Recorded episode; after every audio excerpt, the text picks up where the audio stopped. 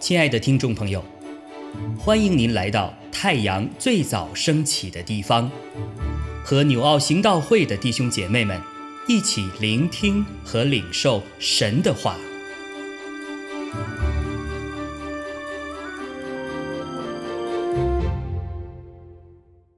希伯来书十三章九到十七节。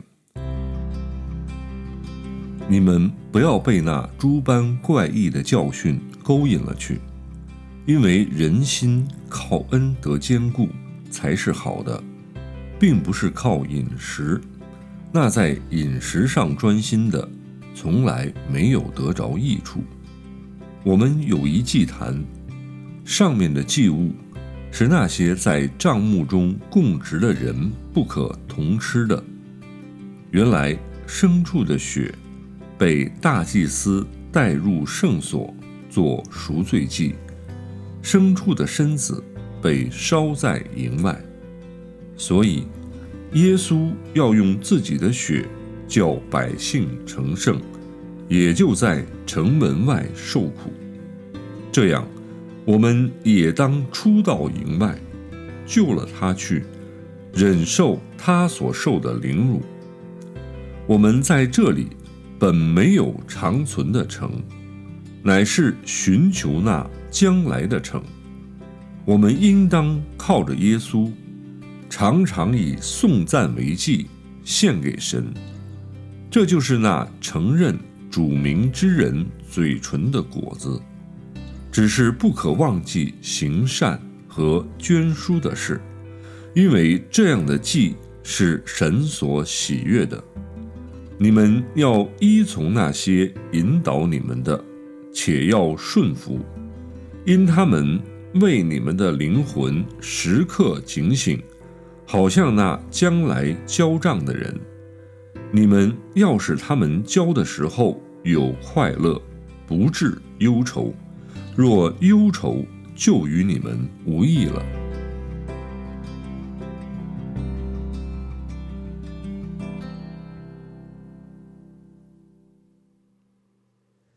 亲爱的弟兄姐妹们，平安！今天我们看到的活泼生命的经文，在希伯来书的十三章九到十七节。首先，我们来看第九节的经文，上面说：“你们不要被种种怪异的教训勾引了去，因为人的心靠恩典得坚固才是好的，并不是靠饮食。那在饮食上用心的，从来没有得到益处。”那么，在这里有一个问题。怪异的教训指的是什么呢？我认为啊，怪异的教训是跟下面的经文有关系的，是指犹太教规定的一些礼仪，包括犹太的律法主义者强调的割礼，他们认为这是救恩的凭据。那还要呢遵循各种各样的关于饮食上的条例，比如洗手的礼仪，这些呢都是一个人得救的条件。希伯来书的作者说：“这都是错误的教导，遵行这些规定根本不能带来任何属灵的益处，所以基督徒不能被这些东西所迷惑。那么，基督徒要关注的是什么呢？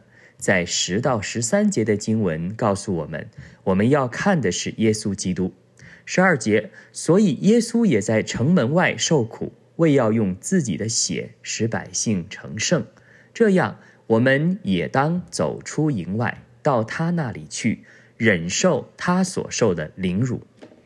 耶稣在城门外受苦，记录的是主当年当时受难的地点是在耶路撒冷的城门外。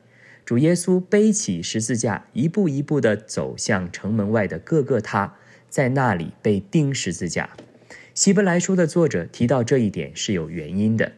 因为当时啊，初代教会的基督徒遭遇的逼迫是罗马政府和犹太教的双重逼迫，其中的一个逼迫就是基督徒要因着信仰的缘故被赶出家园，赶出所在的城市，他们会因此失去一切的生活保障。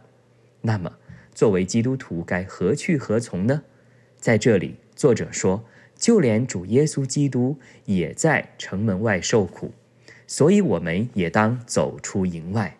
这里的营预表的是犹太教的坚固的营垒，或是罗马帝国所代表的世俗主义，他们都无一例外地弃绝了耶稣，弃绝了救恩，所以当然也会弃绝逼迫耶稣基督的门徒。所以今天基督徒也会受到这样的逼迫，我们也当走出营外，到他那里去，忍受耶稣所受的凌辱。今天基督徒要走的一条路是在城门外的路，城门外的路不是宽阔的路，不是走起来舒服的路，而是一条窄路，代表的是要效法耶稣的舍己牺牲，为了顺服父神的旨意。在马太福音的七章十三节，主耶稣对他的门徒们说：“你们要进窄门，因为通往灭亡的门是宽的，路是大的。”进去的人也多，通往生命的门是窄的，路是小的，找到的人也少。主在这里提醒我们：今天每一个属神的儿女，要跟随耶稣的脚步，要走他所走过的那条窄路，这样才能通往永生。那么，在这条通往永生的窄路上，我们需要注意什么呢？在接下来十五到十七节就提到了三件事。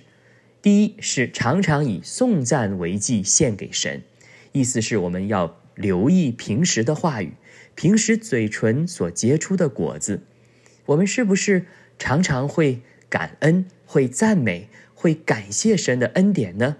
还是常常口里说出的是会抱怨、会挑剔、会争竞等等？这些都不是神所喜悦的。第二，我们要行善和分享。在十六节的经文说，只是不可忘记行善和分享，因为这样的祭物是神所喜悦的。我们知道，行善和分享是指一个人外在的好行为。基督徒与世人相比，更应该活出一个与信心相称的好行为来，更应该帮助身边有需要的人。那第三个是要顺服以真理教导人的领袖，也就是顺服属灵的领袖。支持他们的施工，为什么要顺服他们呢？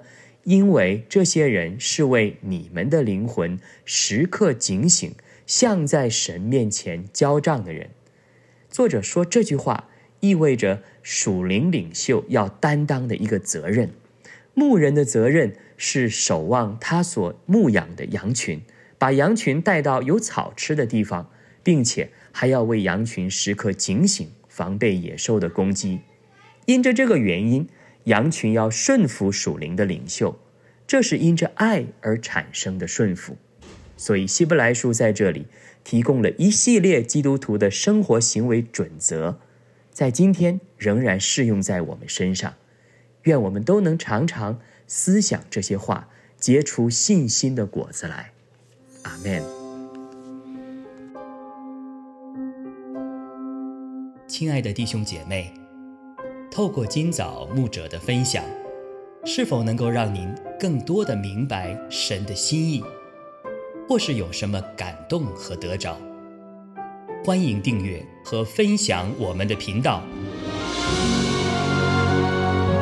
让更多的人领受神的祝福。愿神赐福大家。